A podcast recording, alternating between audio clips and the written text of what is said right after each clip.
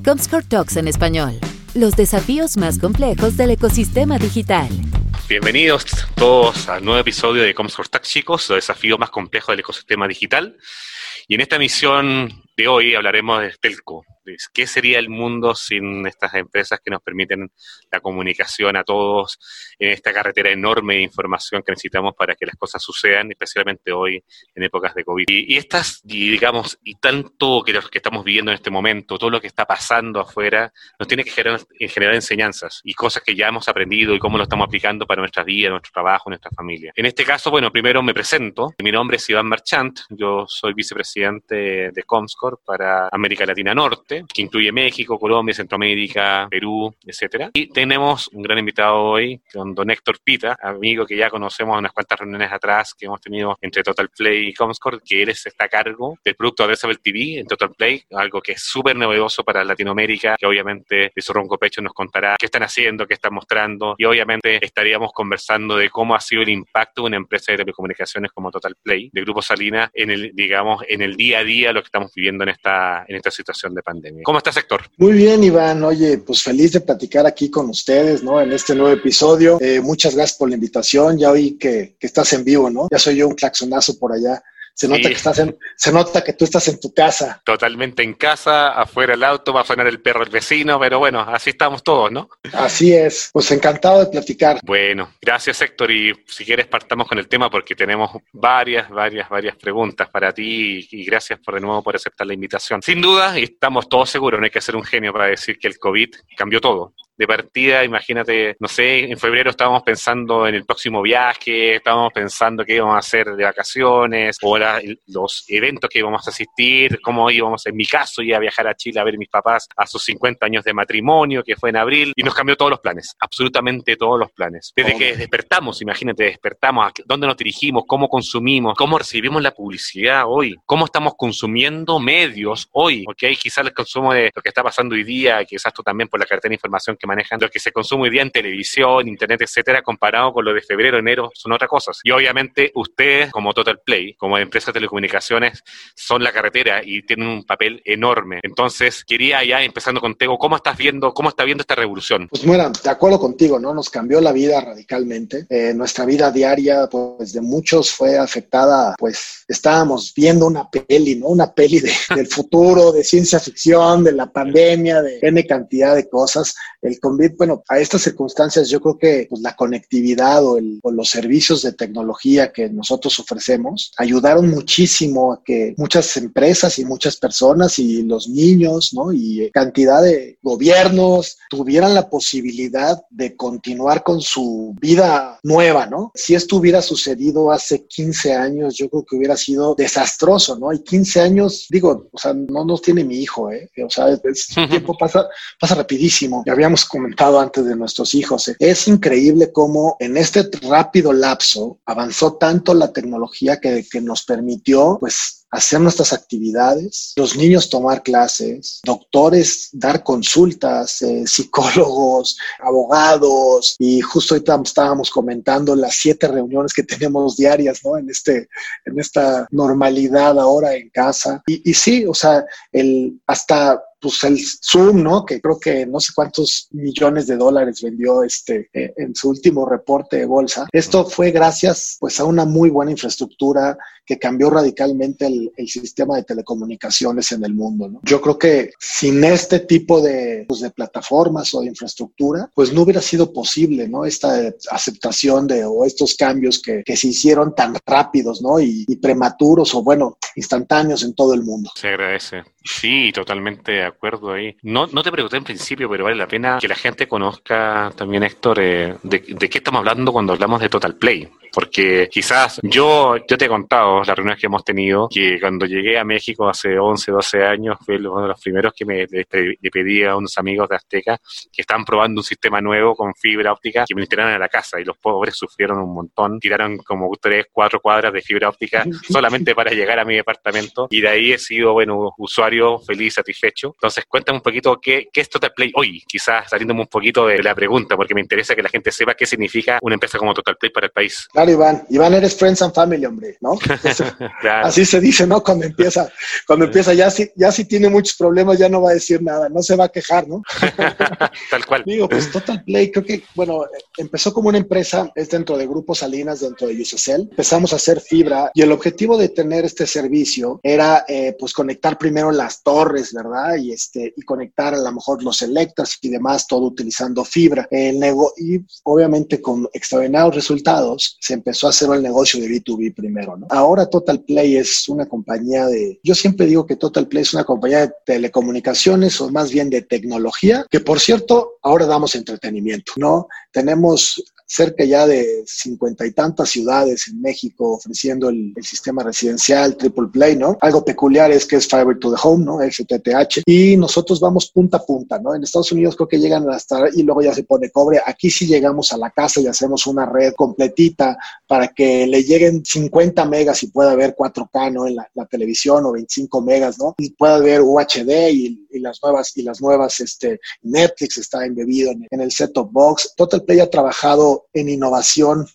absolutamente desde sus inicios, ¿no? Nuestro director general es, es completamente, lo, lo, que más le importa es la innovación, ¿no? Lo que estemos haciendo ahorita está mal, seguramente, hay que cambiarlo y hay que hacerlo mucho mejor y sobre todo orientado a tecnología. Nosotros somos una compañía que tenemos que estar en punta de lanza en lo que se está haciendo no solamente en el mundo, sino innovando, ¿no? Prueba es nuestro, nosotros creamos nuestra plataforma, fuimos los segundos en el mundo en subir a, a Netflix, ¿no? Dentro del set-top box, ahora que yo lo leo ah, en muchas notas, ¿no? Lo, leo en muchas notas y Netflix se moría de risa que teníamos, pues puro Friends and Family, ¿no? Ahí, de, claro. de suscriptor, porque luego, bueno, este, la, historia es preciosa, la de, la de, Total Play, este, en algún momento te la contaré porque no es tan corta, tiene ah. muchos y muchos y muchos y muchos errores, pero después extraordinarios aciertos y los últimos cuatro años yo creo que es una consolidación gigantesca de Total Play. Eh, vamos a llegar ahora a un millón ochocientos mil suscriptores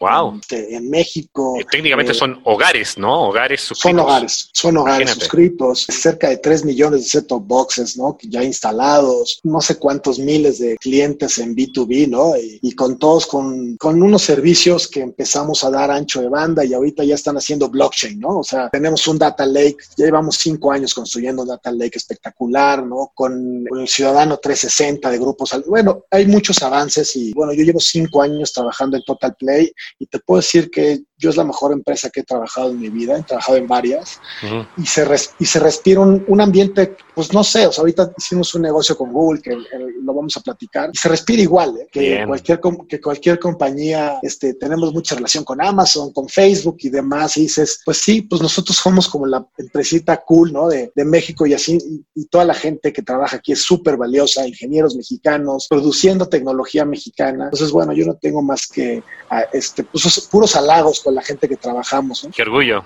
qué orgullo, lo felicito, porque también yo ahora sido quizé cliente 100, no sé, 50 por ahí, pero de verdad que saber que son millones, arriba un millón está, está increíble. Y de las cosas que quizás esto lo, lo vivimos los, últimos 10 años es la, justamente es cómo, cómo se liberó la competencia también en Telco que, hace, que ha permitido esto para, para que haya nuevos entrantes, eh, nuevas ofertas, tal cual, digamos, cómo vieron ustedes, vivieron el tema de la reforma de telecomunicaciones y aparte de eso, cómo ustedes están viviendo hoy día el gasto también de ancho de banda, quería preguntarte, respecto a toda la gente que está utilizando su vida, entretenimiento, comunicación en épocas de COVID. Pues mira, yo creo que nosotros somos fruto de esa nueva ley de telecomunicaciones. La fibra es un parte de ese, de ese ecosistema y que nos permitió pues crecer al, al nivel de nuestro bolsillo, ¿no? Este, mientras, mientras más inversión pudimos y no, había, no hubo ningún bloqueo por parte del gobierno, por parte de que afortunadamente eh, sí a las compañías más grandes, ¿no? Con preponderancia y a nosotros que fuimos los pequeños nos dieron, nos dieron la oportunidad de competir y creo que el, el más beneficiado es el, es el consumidor. ¿no? A, la competencia, al fin y al cabo, el que dé el mejor servicio, el que tenga mejor eh, pues, planteamiento a, a, innovación, pues va a dar mejores oportunidades a, a, los hogares de México de tener eh, pues mejores servicios. En esta, en este prueba, este, pues bastante fuerte, ¿no? Prueba de ácido que tuvimos fue este COVID, ¿no? Había dos computadoras, tres celulares, el iPad, eh, las consolas, videoconferencias simultáneas y todo este ancho de banda, ¿no? Pues se estresaron todas las redes de las, todas las compañías y afortunadamente nosotros podemos decir que pues pasamos la prueba. Mm. Creo que esto, esto aceleró un poco ¿no? Los procesos de, infraestructura que teníamos y de medición de cuánto, cuánto alcanza nuestra, cuántos usuarios la simultaneidad y todo los requerimientos de video, de Wi-Fi, y pues todo fue simultáneo, ¿no? Ahora sí que este, nosotros decimos que, bueno, pues ahora sí nuestra red aguanta 5 millones de usuarios como está, ¿no? Ahorita. 5 millones de usuarios, mira. Pues, pues más o menos, ¿no? Más o menos fue la, cuando todos, porque no están, no están todos al mismo tiempo, ¿no? Claro. Y en, e, y en este COVID, pues se juntaron los 1.800.000 y los 1.800.000 se quisieron conectar y pidieron servicios simultáneamente, ¿no? Eh, ha trabajado un poco, pues un cerca de un 15% de las empresas en México no están trabajando en y un 85 están desde sus casas. Y el consumo fue, pues, la verdad es que nos fue muy bien y hubo una percepción extraordinaria. Y prueba es que, pues, crecimos muchísimo en suscriptores en, esto, en estas 10 semanas que llevamos de, pandemia en México. Mira, eso está súper interesante. Generalmente en las crisis, eh, generalmente todos dicen, oye, esta es la tormenta y estamos en la perfect storm todos juntos en el, sufriendo en el barco, pero hay segmentos de negocio que, que están creciendo. Entonces, justamente la carretera de la información, por donde está pasando esta videoconferencia, por donde está pasando el podcast, donde se están haciendo e-learning en este momento, mientras se están hablando con los dispositivos Google Home, Alexa, Cortana, etcétera. Todo eso pasa, digamos, y necesita esta carretera. Entonces, ustedes han visto crecimiento de la demanda tanto de nuevos clientes y también supongo que también crecimiento de planes, ¿no? Correcto. O sea, ahí sí, el, pues como tú bien dices, ¿no? Afortunadamente y desafortunadamente hemos visto un, crecimiento en, pues, en la clase social más, más altas de, de las ciudades. Nosotros, el, pues como somos un servicio nuevo, pues generalmente tenemos que cambiar a un suscriptor, ¿no? Es muy difícil que lleguemos a una zona y no exista la competencia. Y entonces eh, estos mercados pues son un poquito más fieles, ¿no? Llevan 35 años con la misma empresa o más, ¿no? Claro y cortar eso pues fue a nivel de servicio. Y afortunadamente el boca a boca nos favoreció, porque como bien dices, bueno, pues tampoco se puede hacer tanta publicidad. Es, es difícil, ¿no? Este, tener promociones en este momento. Entonces, afortunadamente fue de boca a boca y pues con unos resultados espectaculares y vamos a ver, ¿no? Porque también, como tú dices, es una tormenta. Entonces, entonces no, no sabemos y tenemos que estar muy listos porque y apoyar también a, a la sociedad mexicana porque en los siguientes meses, pues lo van a necesitar, ¿no? Yo creo que va a haber mucho desempleo. Empezamos ahora con las crisis y pues la gente va a necesitar conectividad, ¿no? Entonces tenemos que crear estos planes, ¿no? Uno para los, la gente que le va muy bien, ¿no? Y que tengan más ancho de banda y demás. Y otro para los que necesiten por lo menos este, pues este, el internet o el teléfono, ¿no? Pues para tener una vida, pues dentro del, del desempleo, ¿no? Que, que, es algo que va a suceder en, en los siguientes meses, que desafortunadamente va a pasar. Sí, es un excelente punto. Incluso para la gente desempleada, buscar alternativas para hacer nuevos negocios en la vía digital, e-commerce, o para ayudar a, digamos, a vender cosas nuevas, y comunicarse con los familiares, realmente mucho igual necesita estar conectado. Así que el papel de las empresas telco es, es sumamente importante en esta crisis. Y justamente ahí revisamos un artículo publicado en la revista Forbes de, con Miguel Calderón Lelo de la REA, que es vicepresidente de Regulación y Relaciones Institucionales de Telefónica Movistar México y hizo un listado de los nueve aprendizajes que nos dejó el COVID en el ámbito de las telco. Y esta es una de esas. Y habla más de la neutralidad de red o la rápida reparación. ¿Puedes explicar un poco esos temas y cómo han cambiado ahora por el tema del COVID? Pues mira, yo honestamente no soy experto en, eso, en ese tema. Nosotros, yo sí sé que, que nosotros no nos metimos absolutamente nada en consumo de, nuestro, de nuestros anchos de banda. Este, nuestros, nuestros suscriptores fueron libres de hacer lo que se les pegue la gana con su, con su ancho de banda. No metimos ninguna mano en ningún contenido ni en nada. Es más, no tenemos ni las herramientas para hacerlo, afortunadamente, y tampoco lo necesitamos, ¿no? Este, creamos una, una carretera de 27 carriles o de 300 carriles que este, afortunadamente, pues permite al suscriptor, ¿no? Como, como bien lo decías, que necesita más ancho de banda, pagar más ancho de banda. Pusimos servicios por hora, por si necesitaban más ancho de banda por hora. Implementamos, ¿no? Hasta 500 megas un fin de semana y flexibilizamos el uso para nuestros suscriptores en base a tarifas no tan onerosos, accesibles, para que pudieran disponer de estas eh, en base a la demanda que tenían, ¿no? A lo mejor una persona que tenía 20 megas, que son nuestros paquetes viejitos, porque ahora el, más bajito tiene 50 megas, ¿no? Pero los, que mm. tenían, los que tenían 20 megas y sus hijos estaban todos conectados, pues podían pagar 50 megas o 100 megas durante la semana, cuatro días y después suspenderlo el fin de semana. O los que el fin de semana estaban conectados, ¿no? Las casas estas de cinco personas o 10 personas eh, usando, como mencionaste, Alexas y demás, y las luces y la alarma y todo está conectado, pues tener un poquito más de ancho de banda y ofrecer esta diferenciación. Yo creo que los hábitos ¿no? de, los, pues de las personas en este COVID pues cambiaron. ¿no? El, mencionábamos el consumo de los, de los contenidos es bárbaro, ¿no? Y cada vez más y cada vez hay más plataformas y, por ejemplo, Netflix llega a México con, con una extraordinaria oferta de contenidos, Amazon Prime, y muchos de nuestros suscriptores lo hacen en su celular. ¿no? Era como el consumo normal y, y, ahora pues están en sus casas, ¿no? Y, y, están en su celular y enfrente de ellos pues hay una pantalla de televisión. No hay por y entonces, y entonces, oye, pues de verlo aquí chiquito a verlo en la pantalla de televisión, claro. pues de las plataformas y ahora los están utilizando en la televisión. Y entonces nosotros afortunadamente ya llevamos unos 6, 7 años eh, subiendo todas las plataformas que existen dentro del mercado en, bueno, latinoamericano, ¿no? que, que permitan tener un OTT, ya sea ver un canal lineal o dentro de nuestro set-top box. Y vimos un crecimiento, pero extraordinario tanto en la, en la televisión lineal como en la televisión este, streaming o OTT o N cantidad de...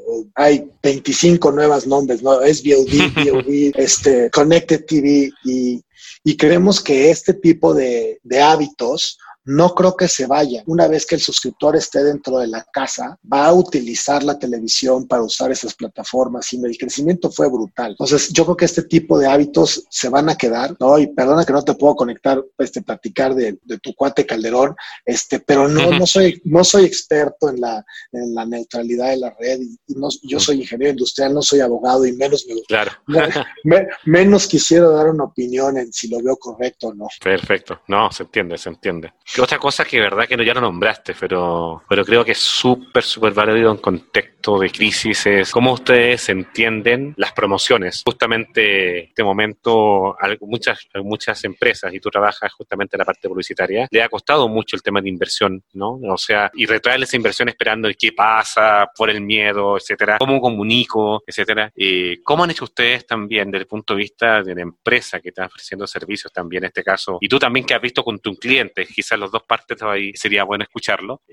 Con respecto a las promociones, ¿cómo están comunicando promociones para que realmente sea algo que el, usuario entienda realmente que es algo que le conviene en un buen contexto, de una buena forma, etcétera? ¿Y cómo estás viendo tú a tus clientes que hacen publicidad en Adresable TV con respecto a cómo tienen que comunicar en épocas de crisis? Pues mira, yo pienso que ahorita es un momento de sumar, ¿no? Como empresas y como mexicanos y como sociedad. Y fíjate que el sábado estaba escuchando una entrevista con Cuomo, con el gobernador de Nueva York, y que estaba, ¿no? Y le dijeron, oiga, ¿y cuál fue la estrategia que tomó para el COVID? Y dijo, la estrategia fue al vuelo. O sea, teníamos un problema, buscábamos un especialista, lo tratábamos de resolver, cometíamos errores, otro especialista nos decía cómo, lo implementábamos, así fuimos aprendiendo. Eh, él mencionaba que tenían 100, 100 hospitales y ninguno era especialista, ¿no? todos eran privados. Y el trabajo en equipo de juntar a los 100 este, responsables de esos hospitales, ponerlos a trabajar y ordenarlos y alinearlos y demás, bueno, fue un logro espectacular y bueno,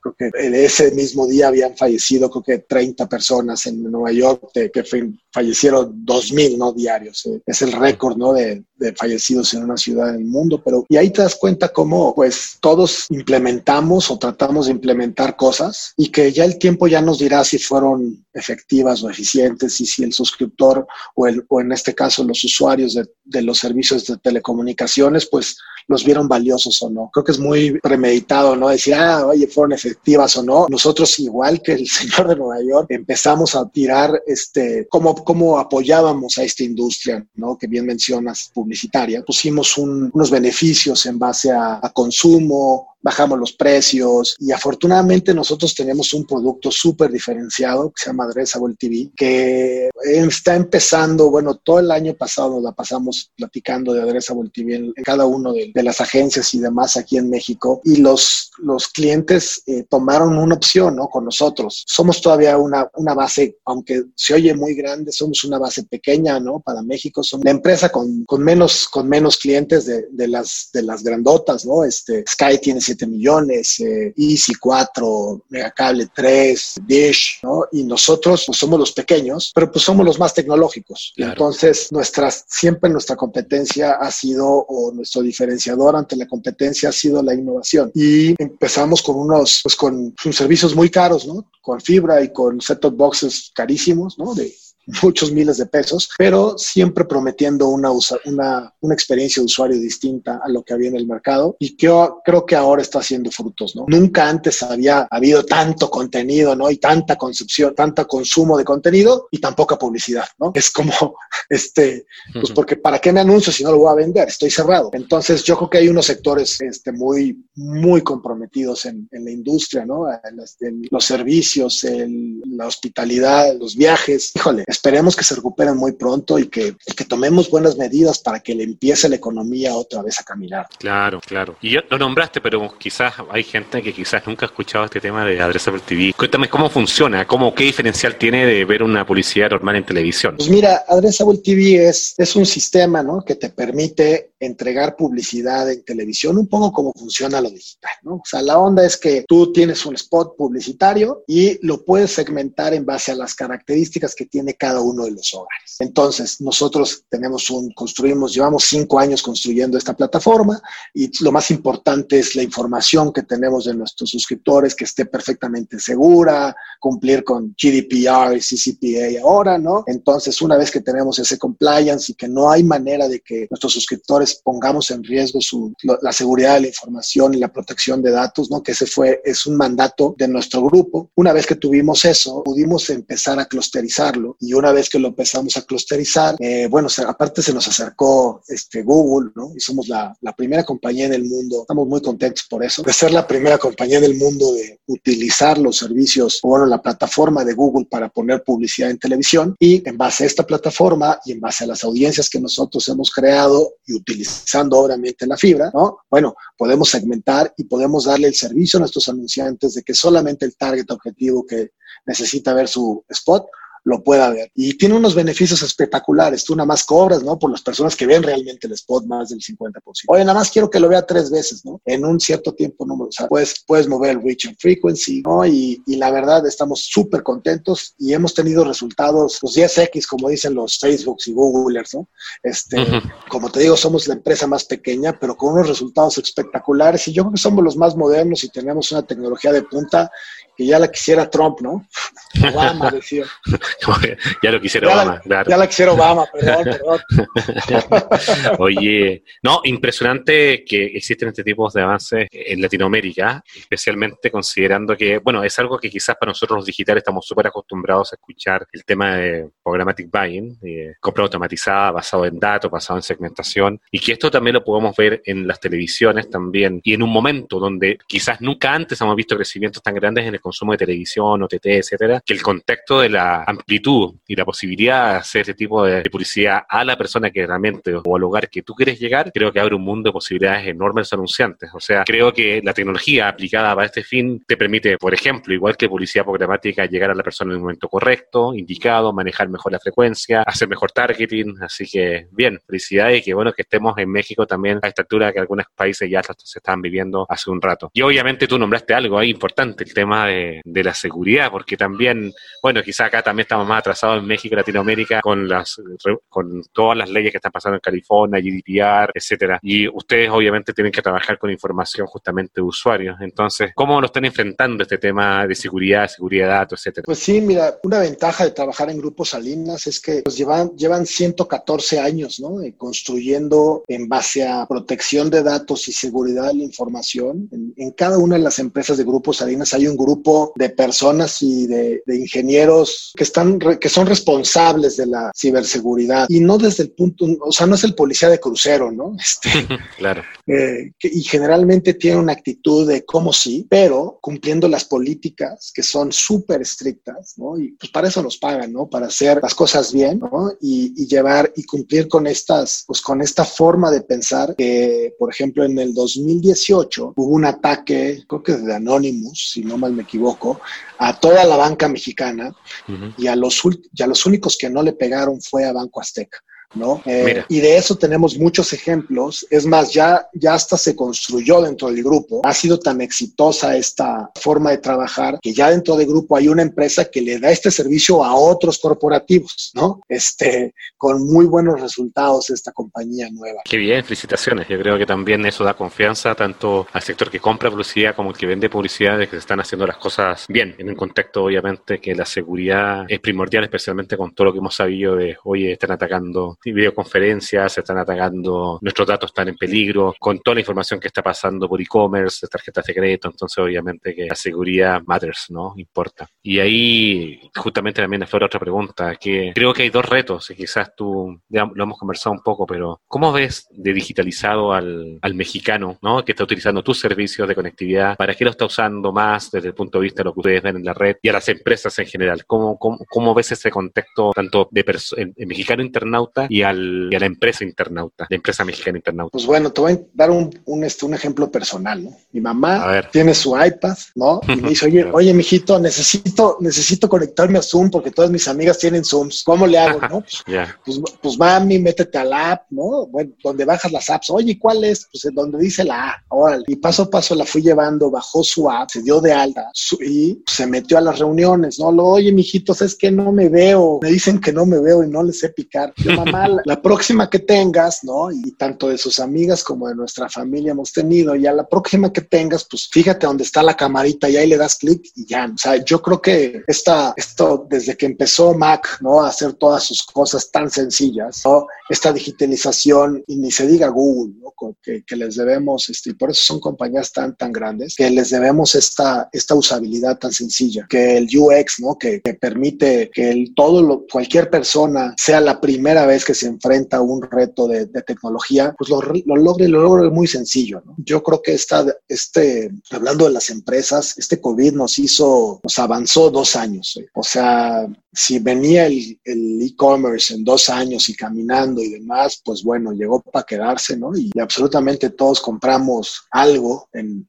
en este, cuando nos tuvimos que quedar, ¿no? Y algo faltaba. Y desde personas que, la, gente que se quedó paralizada y que no, no podía salir por, por motivos de salud y demás, pudo pedir el súper, pudo hacer muchísimas actividades gracias a esta, a esta conectividad. Y entonces las empresas que ofrecieron esos servicios, bueno, pues tuvieron muchos frutos. Y las empresas a las cuales no están digitalizadas, bueno, pues tienen un reto grandísimo porque los que no estén en esta ola, pues les va a costar muchísimos clientes este, que no van a estar contentos, ¿no? Y, y las que sí, pues van a tener pues, más, más acceso y, y, y, me imagino que más ingresos para seguir sofisticando su nivel de utilización. Claro, imagínate hasta, y negocios chicos, hasta la tortillería que quizás quiere, quiere aparecer en el mapa mental de una persona que le lleve las tortillas a la casa, estar presente ¿Sí? en una aplicación, dentro de maps, etcétera, ya, ya es un, es una revolución digital. Quizás que para uno lo puede ver casi como un chiste, pero para quizás para el tendero que está ahí atendiendo, que tiene 70 años y ha tenido su tienda 30, 40 años, solamente usar el móvil para hacer negocios ya, debe, ya es transformación digital y de las grandes. Y esto obviamente en este contexto creo que abre también un montón de posibilidades para llegar a más gente, más awareness que existe, que también que estás abierto, que puedes atender con seguridad, etcétera. Así que creo que también, obviamente, y esto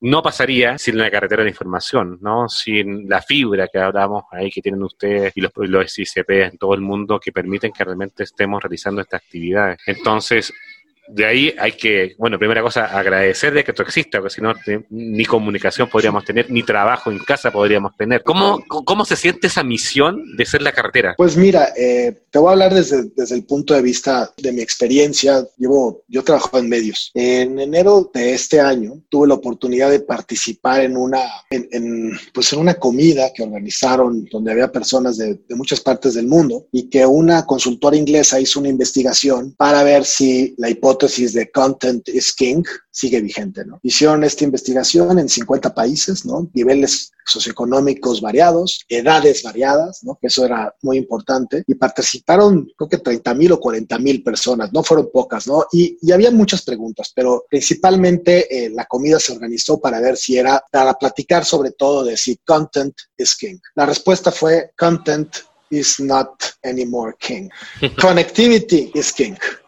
Entonces, lugares ¿no? prefieren tener esta conectividad que tener contenidos, ¿no? Eh, las empresas americanas le dicen the battle for the living room. Y ahí están este, los datos de Google y de Amazon y de Facebook y de Apple diciendo, ¿no? Y al fin y al cabo, cuando tú tienes pues esta competencia, esta guerra por, por tener tantos contenidos, ¿no? Claro. No hay manera si no están bien conectados. O sea, le da, el sentido de esta guerra solamente se la da la continuidad. Entonces, Ahora, el, entretenimiento de este, de este Battle for the Living Room, que tiene que ver mucho con el, con el entretenimiento, con las consolas, con todo lo que uno hace, escuchar música, ¿no? Y todo eso ha cambiado radicalmente en los últimos 20 años. Y yo creo que la sutileza o el sentido se lo da la conectividad, buena conectividad, buen servicio de Internet, buenas, eh, buena infraestructura para que no se caiga y que, que, esté siempre este, al aire. Y bueno, nosotros como Total Play, pues pensamos que, que podemos hacer una gran diferencia entre, entre los hogares de los mexicanos y pues para eso estamos, ¿no? Para todos los, todo el tiempo estar pues cambiando nuestra oferta y volviéndolo más y ayudando a las otras compañías que tienen el Battle for the Living Room que, que entreguen mejores cosas, ¿no? Sí, no, y de hecho, es súper buen concepto de Battle for the Living Room porque técnicamente ahí hoy día es el espacio de la casa quizás más importante, quizás junto con el patio el fin de semana, si sí, ahí, para, para entretenerse, ¿no? Y para compartir la videoconsola, etcétera. Y cómo, y cómo necesitas quizá un buen ancho banda para que tu hijo, tu quinceañero, quiere jugar ahí algún jueguito online con otro amigo, mientras tu esposa quizá está viendo ahí algo en otra habitación y el niño está jugando con, digamos, con su tableta y todos, al fin y al cabo, todos conectados. Así que por mucho contenido que haya de buena calidad, por mucho entretenimiento que haya de buena calidad digital, si la carretera falla, realmente, bueno, se cae todo. Así que realmente Necesitamos infraestructura que funcione en forma estable, etcétera, y obviamente la misión de empresas como ustedes es fundamental. Y justamente en eso, una de las cosas que obviamente está en el día a día, en el entretenimiento del mundo y muy mexicano, es justamente los OTT. ¿Cómo ven ustedes el mundo de la OTT que realmente que están utilizando la infraestructura de ustedes cañón, así con grandes cantidades de ancho de banda, utilizándose para la gente esté bien, incluso viendo canales en Ultra HD, ni siquiera en HD, ya la gente está viendo en Ultra HD. ¿Cómo ven ustedes ese consumo que está pasando por su red? Pues mira, yo creo que se va a complicar más, ¿eh? o sea, si ahorita tenemos este, muchas opciones, vienen cosas extraordinarias y, al final de cuentas va a ser el este, Comcast, ¿no? NBC ya sacó pico que acaban de lanzar HBO Max, eh, viene Disney Plus, Hulu, que ahora este, va a traer ahí ESPN y va a traer este, todo Fox, Apple sacó, ¿no? Ahora el mismo Claro y Blim, que son plataformas muy fuertes mexicanas y esos son los de suscripción, ¿no? Pero también vienen ya los que son gratis, ¿no? Ya está entrando a México, bueno, no sé, y a toda Latinoamérica Pluto y viene Tubi, viene también YouTube bastante fuerte, ¿no? También Hulu tiene su parte que gana más dinero la de publicidad que la de servir, que la de suscripción, ¿no? Sumo, Clink, y hay muchas en Europa que están funcionando. Ahora también viene muchísimas eh, plataformas dentro de las Smart TVs. Vicio ya sacó una con su Project OR, Samsung Plus, viene también Roku con Amazon Fire para dentro de las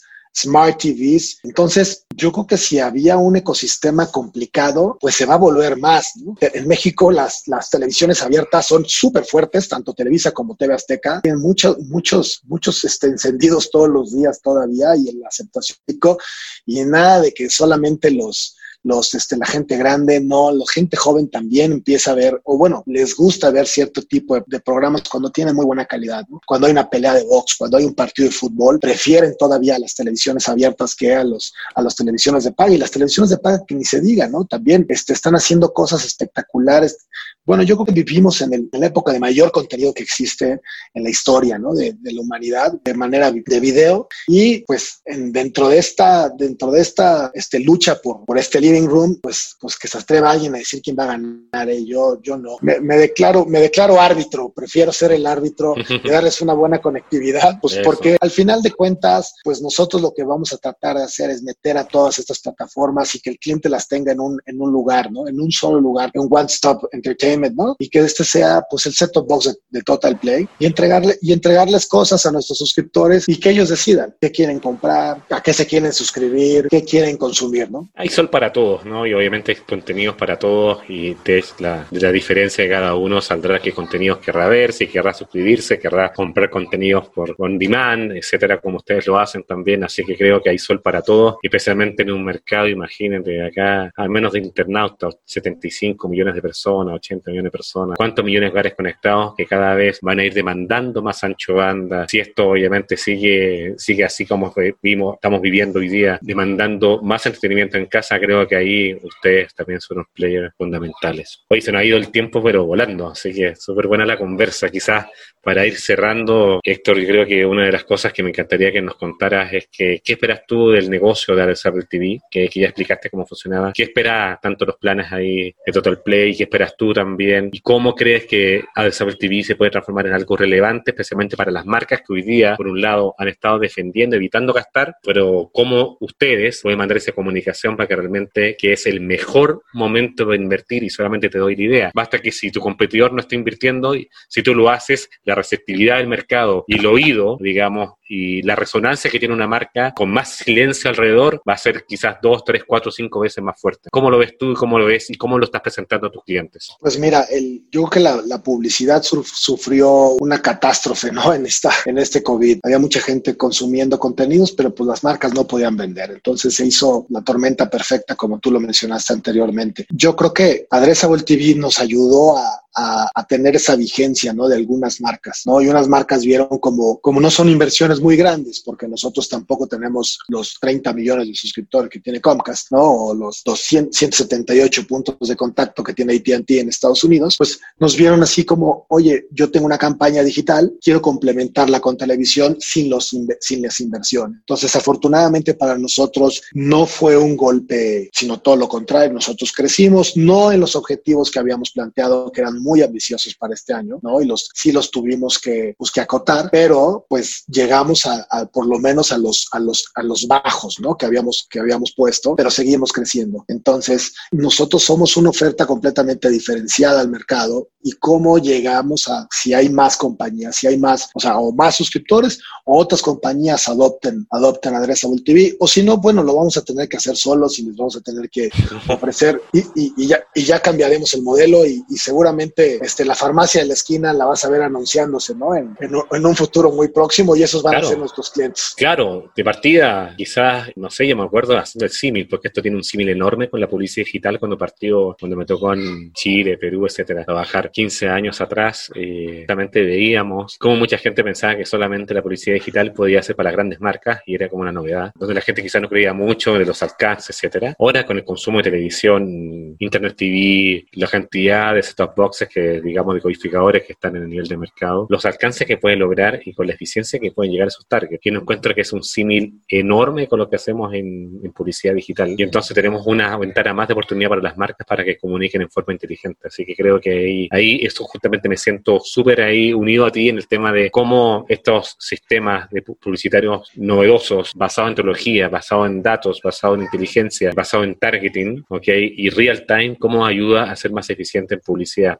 y ya no solamente está dedicado al mundo publicitario en tu móvil, en tu desktop, sino que también podemos llegar televisor inteligente, al living, al dormitorio, etcétera, con buenos resultados. Así que me encanta la idea. Muchas gracias, de verdad, creo, Héctor, por compartirnos toda la visión desde el punto de vista de telecomunicaciones, desde el punto de vista de Versable TV, desde el punto de vista de una empresa que tiene, eh, digamos, como misión entregar una mejor conectividad, especialmente en un momento crítico como estamos pasando a ser la carretera. Y ahí, obviamente, dejamos la puerta abierta para, para que, digamos, toda la gente igual te conozca, te contactes y también ahí te quieres seguir, tú dirás si tienes Twitter ahí, LinkedIn, para que lo digas también en la despedida. Buenísimo. Pues no soy muy activo en redes sociales. Muchas gracias, Iván, ¿no? Por la mm. invitación, ¿no? Por la plática. Creo que estoy en arroba Héctor Pita en, en Twitter y en LinkedIn me llamo Héctor Pita, entonces creo que no hay Héctor Pita Bermúdez, entonces creo que no, creo que no hay muchos. Está bien.